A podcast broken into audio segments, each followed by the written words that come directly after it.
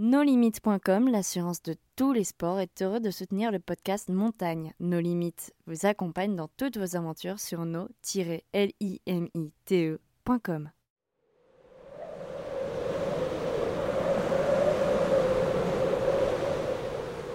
Montagne, la série audio des aventures alpines.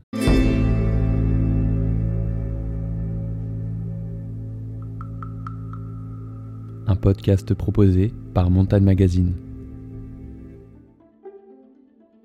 Situé dans l'Himalaya népalais, le Nupsé se dresse fièrement aux côtés de son voisin l'Everest. C'est là-haut qu'Elias Milleriou, Frédéric Desgoulet et Benjamin Guigonnet, alias le gang des moustaches, rêvent d'aller. En 2017, après deux tentatives infructueuses, le trio parvient enfin à se hisser sur le sommet ouest du Nupsé. Il leur a fallu six jours d'ascension pour réaliser cet exploit, récompensé en 2018 par un piolet d'or.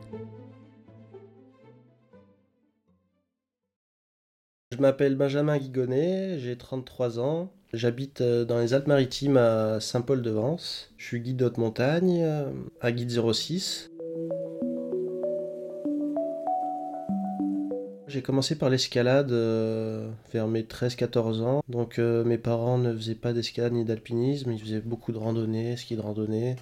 Donc portés quand même par les sports de nature.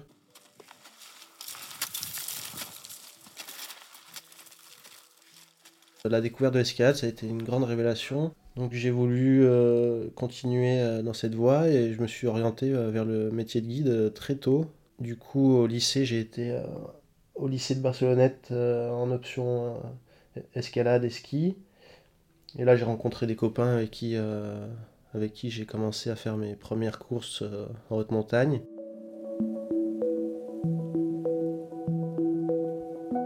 parallèle de ça, j'étais dans le premier groupe espoir euh, FFCAM du 06, encadré par euh, Stéphane Benoît et Patrick Pessy, donc euh, de, grands alpinistes français. Donc après le bac, j'ai tout de suite passé le, le diplôme d'aspirant guide.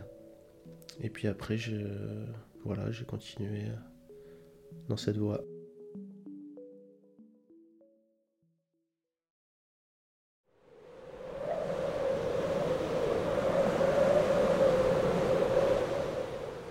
Nupsé, euh, c'est un sommet de 7865 mètres qui se situe au Népal, dans la région du Khumbu, juste à côté de l'Everest. La face sud du Nupsé est très connue pour les alpinistes. C'était une des premières faces qui a été gravie, euh, je dirais, pour, euh, pour la face. Donc en 1962, c'est Chris Bonington qui s'attaque à la face donc ça a été un peu un tournant déjà dans, l'histoire parce qu'avant il, s'attaquait euh, bah, au sommet, quoi. il cherchait à faire la, première des sommets.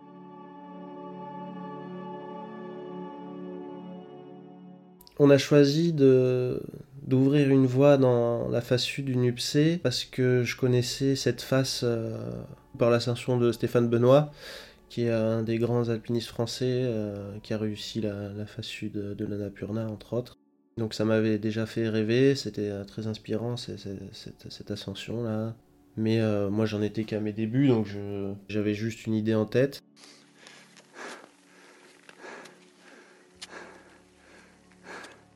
Et, euh, en fait c'est à partir de, je dirais, en 2014, quand on a ouvert, on a réussi notre voie au Pérou, on a senti un déclic dans notre pratique, euh, c'était une année charnière, on, a, on se sentait vraiment prêt à passer à, autre chose. Et donc là est revenu euh, sur le tableau tout de suite euh, cette face.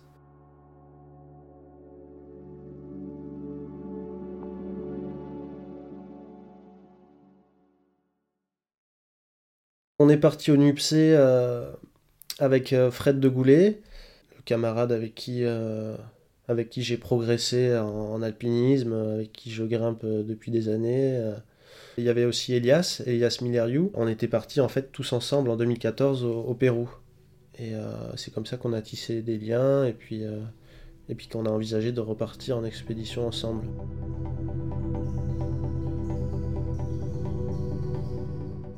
Tout de suite après le Pérou, il y a eu cette idée-là de partir au NUPC. Euh, mais en 2015, finalement, je me suis retrouvé euh, juste avec Elias. avec comme projet d'ouvrir cette voie au NUPC. Donc je pense que cette année-là, vraiment, personne ne croyait en, notre, en notre chance.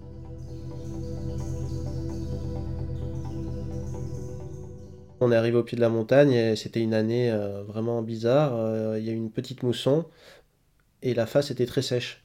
Donc euh, notre ligne était impraticable. Il y avait beaucoup trop de chutes de pierre. les lignes de glace étaient, étaient trop fines. Mais par contre, on a pu se poser au pied de la montagne. On s'est dit tous les deux, ouais, la ligne, elle, fonctionne. Elle est là. Du coup, on est rentré en France avec cette expérience. Et là, on a convaincu euh, Fred de Goulet et, Robin Revest de, de tenter euh, l'année d'après. Donc en 2016, on y est reparti tous les quatre. Et là, la montagne était en super condition. Donc euh, on a pu essayer et malheureusement on a, on a échoué quasiment sous le sommet, à 350 mètres, 400 mètres du sommet.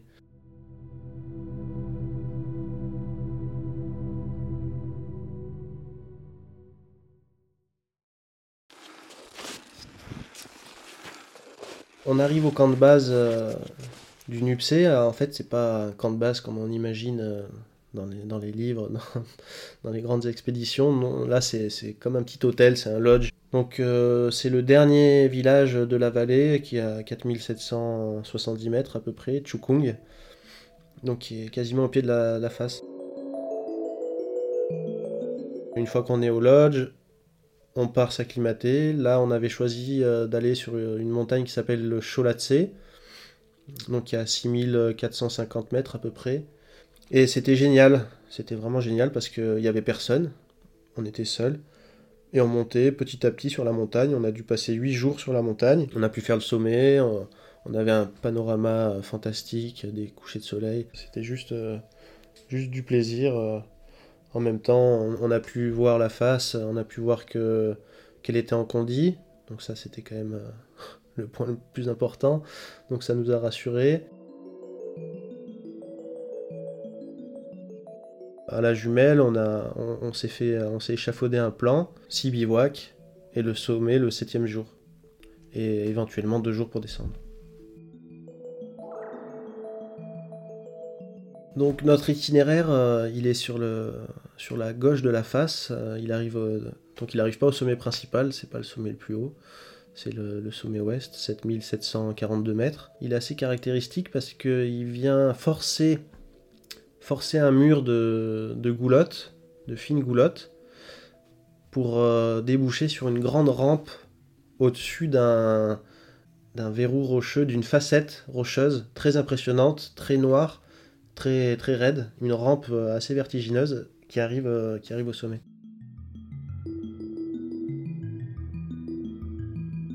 On grimpe en style alpin, donc euh, c'est-à-dire qu'on embarque notre, notre tente, notre nourriture, notre matériel, hein, un matériel classique de un jeu de Friends, des broches à glace et nos deux cordes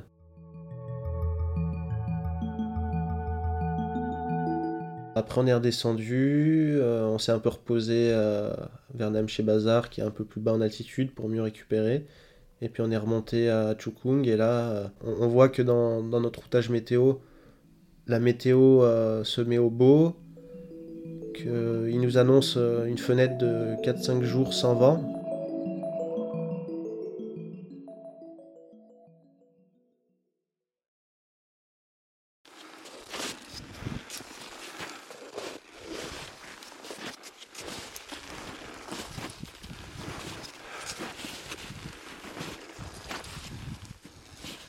Quitte le camp, euh, le camp de base, notre lodge, pour monter au, camp avancé qui a juste à peine à, 2h, 2h30, dans une belle prairie à 5004. On est vraiment stressé. Euh, c'est toujours un moment particulier d'être au pied de la montagne. Euh, t'as, cette face qui t'écrase là.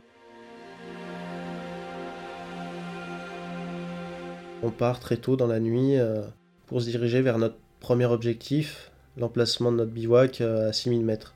Et, euh, et, on est arrivé au, premier crux, euh, donc assez rapidement. Donc c'est un petit, une petite cascade de glace qui se forme euh, dans un verrou rocheux. Donc c'est l'endroit le plus facile pour passer. Mais euh, cette année, c'était vraiment très sec. Donc euh, il y avait juste assez de glace pour grimper. Et vu que c'est une phase sud, la glace travaille beaucoup. Donc elle est très aérée, très blanche. Et c'est très délicat à grimper.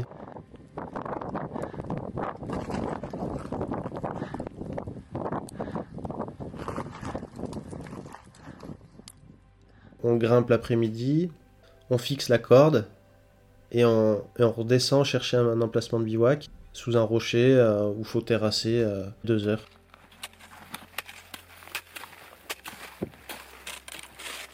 Et là, on passe l'après-midi euh, sous le soleil en plein cagnard, c'était vraiment pénible. Donc on essaye de se reposer parce que le lendemain on part très tôt parce que c'est le, jour le plus long. Il faut gravir la partie, une des parties les plus raides de la face d'une seule traite. Donc euh, on part vers les 1h du matin.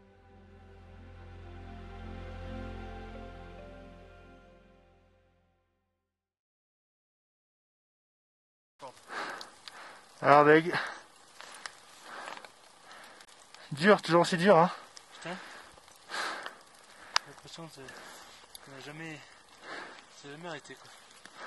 Depuis toujours on remonte euh, la longueur euh, clé euh, au Jumar, puis après il y a cette grande pente de neige qu'il faut qu'on traverse en diagonale sur la gauche, qui est très délicate, enfin qui est facile en soi, mais on est de nuit et on voit pas où on va et on, est obligé de faire plusieurs longueurs en tenant un peu un cap comme, comme avec une boussole quoi, et, pour déboucher pile poil sur la ligne de goulotte. On grimpe, puis là, on arrive sur la, longueur, euh, une autre longueur clé qu'on appelle la, guillotine, parce que c'est une grande cascade de glace euh, qui est bien fournie en glace cette fois, mais qui est vraiment très verticale et qui débouche dans un goulet qui réceptionne un peu tous les projectiles du, haut de la face. Donc c'est très impressionnant quand on sort la tête de là, on n'a pas envie de... Enfin ouais, on se demande ce qui va se passer quoi. On était à la bonne heure, donc il n'y avait pas encore trop de chutes de pierre cette fois on arrive à 6005, euh, on terrasse notre bivouac et, on se prépare pour la, pour la nuit d'après. Benjamin. Ça va? Ça va. Moment préféré d'XP. Faire de l'eau. Pendant environ deux heures. Fred, qu'est-ce que tu racontes? Je mange des skittles.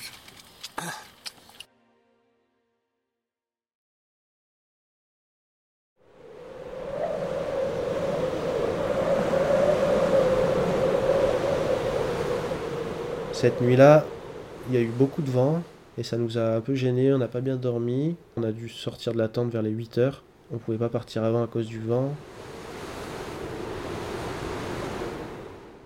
Quand on a décidé de sortir de la tente, on a même cassé un arceau de la tente à cause du vent. Mais on a pu réparer, donc euh, pas de soucis euh, particuliers. Après, on a pu grimper euh, comme prévu les 250 mètres suivants.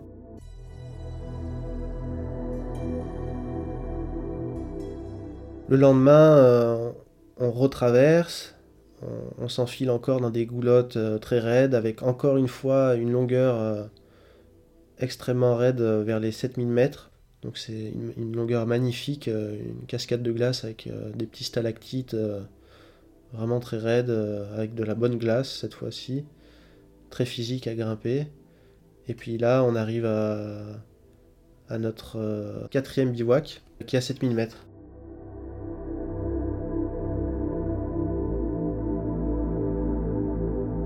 Et donc là, le jour d'après, c'est le jour où on avait échoué euh, l'année d'avant.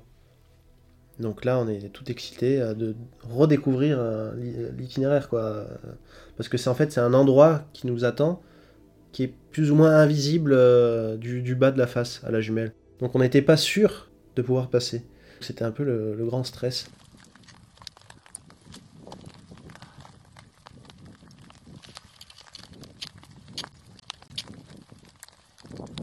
On monte, on monte. Et puis là, jusqu'à voir euh, enfin le, bout de, la ligne, et là, pouf, grand soulagement. Et là, on pose la tente à 7450. On a le visuel sur le dernier jour, donc on se couche euh, assez excité et, serein.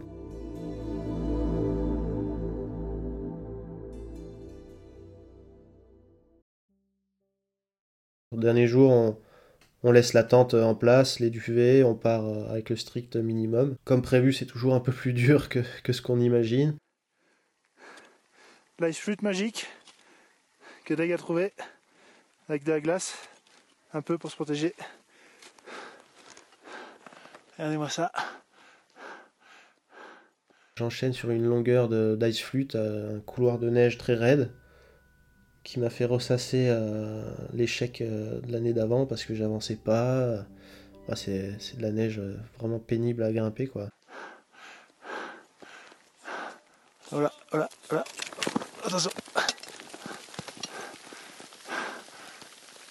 Quelqu'un est trop dessus de lui. On arrête avec le soleil. 7450 mètres. Sommet à 300 mètres. Bivouac en vue. Et euh, une fois débouché au sommet de cette ice flûte, ça faisait un petit replat.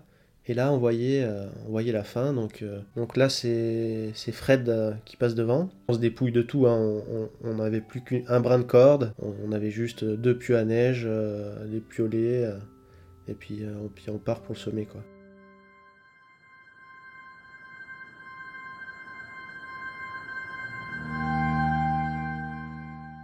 Donc on arrive sur la crête sommitale. Déjà là, le fait de voir euh, l'autre côté de la montagne, euh, la chose qu'on avait qu'on n'avait jamais vue encore. Donc on découvre l'Everest euh, immense. on était déjà, enfin moi j'étais déjà satisfait, pleinement satisfait, à tel point que j'avais presque plus envie de continuer. Et puis là, Elias, il se dit non non, bon on va on va quand même faire, on va voir plus haut.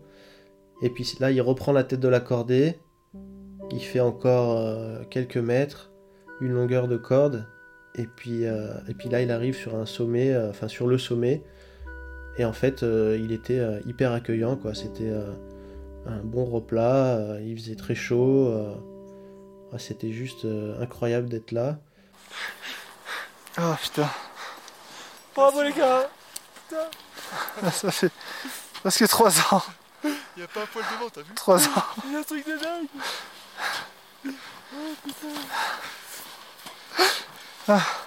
Merci les gars.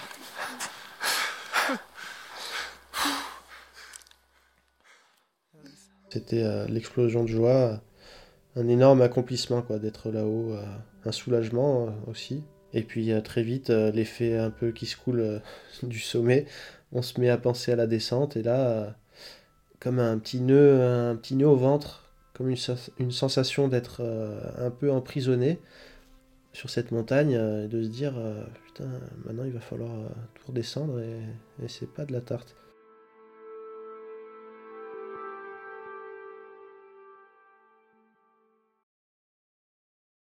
On a prévu deux jours de descente. Donc l'objectif premier, c'était de redescendre au bivouac avant la nuit. Donc là, on commence la descente dans les pentes de neige. bien sûr, on ne peut pas s'assurer. Donc on fait de la désescalade. euh, donc on descend à reculons. euh.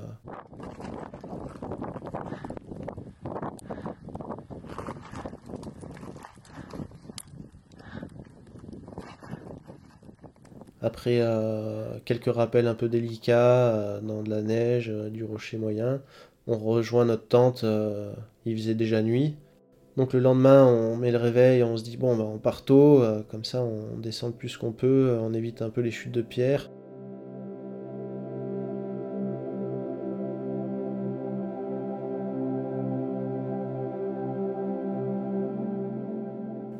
Moi j'étais en train de d'errer euh, pour, euh, pour chercher euh, un peu de glace pour faire une lunule. Et, et j'entends un cri énorme d'Elias. J'appelle, puis là, aucun bruit.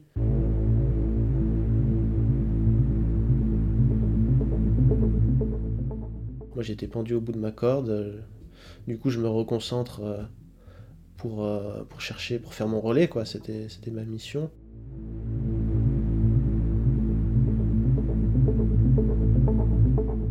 Là, je vois Elias arriver, déjà un soulagement. Et en fait, il s'est pris, euh, s'était pris une, grosse chute de, pierre sur le haut du dos, au niveau de l'épaule. Il pouvait plus se servir d'un bras, donc il descendait avec euh, juste un bras. Fred lui a pris son sac, et puis moi j'ai continué euh, tant bien que mal à équiper les rappels.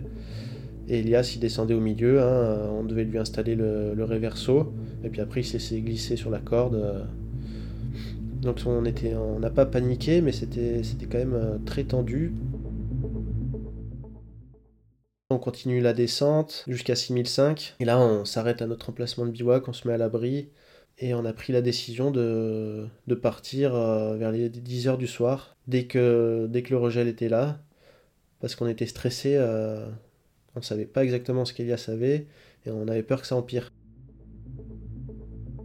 Donc au final, on, descend et on arrive au pied de la face euh, vers les 2-3 heures du matin. On était quand même dans un état assez pitoyable, si bien qu'on trouvait même plus le camp, de- base avancé qui était à côté d'un lac. Bon, on a, on a perdu une heure, mais on a fini par le trouver quand même.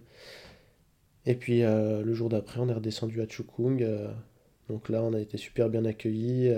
on a pu téléphoner, organiser le rapatriement d'Elias. Et puis le, le lendemain, on s'est fait rapatrier tous en hélico jusqu'à Katmandou.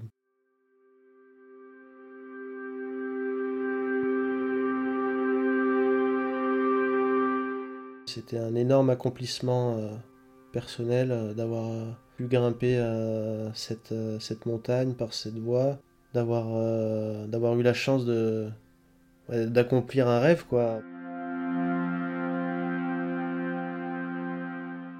C'était vraiment dur psychologiquement de tout regrimper. On était focalisé plus sur les, sur les dangers que sur, la, sur le plaisir de la grimpe. Donc c'était un peu, presque un peu pénible, euh, à part le, dernier jour où c'était euh, de nouveau euh, génial, mais, mais c'était particulier quoi. De, de retourner deux fois sur la même voie, c'était, on a trouvé ça dur psychologiquement.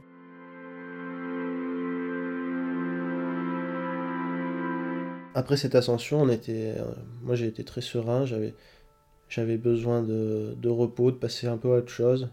J'ai fait beaucoup d'escalade et euh, il a fallu du temps, euh, il a fallu quand même au moins 2-3 ans avant de repenser à, repartir sur un projet aussi ambitieux.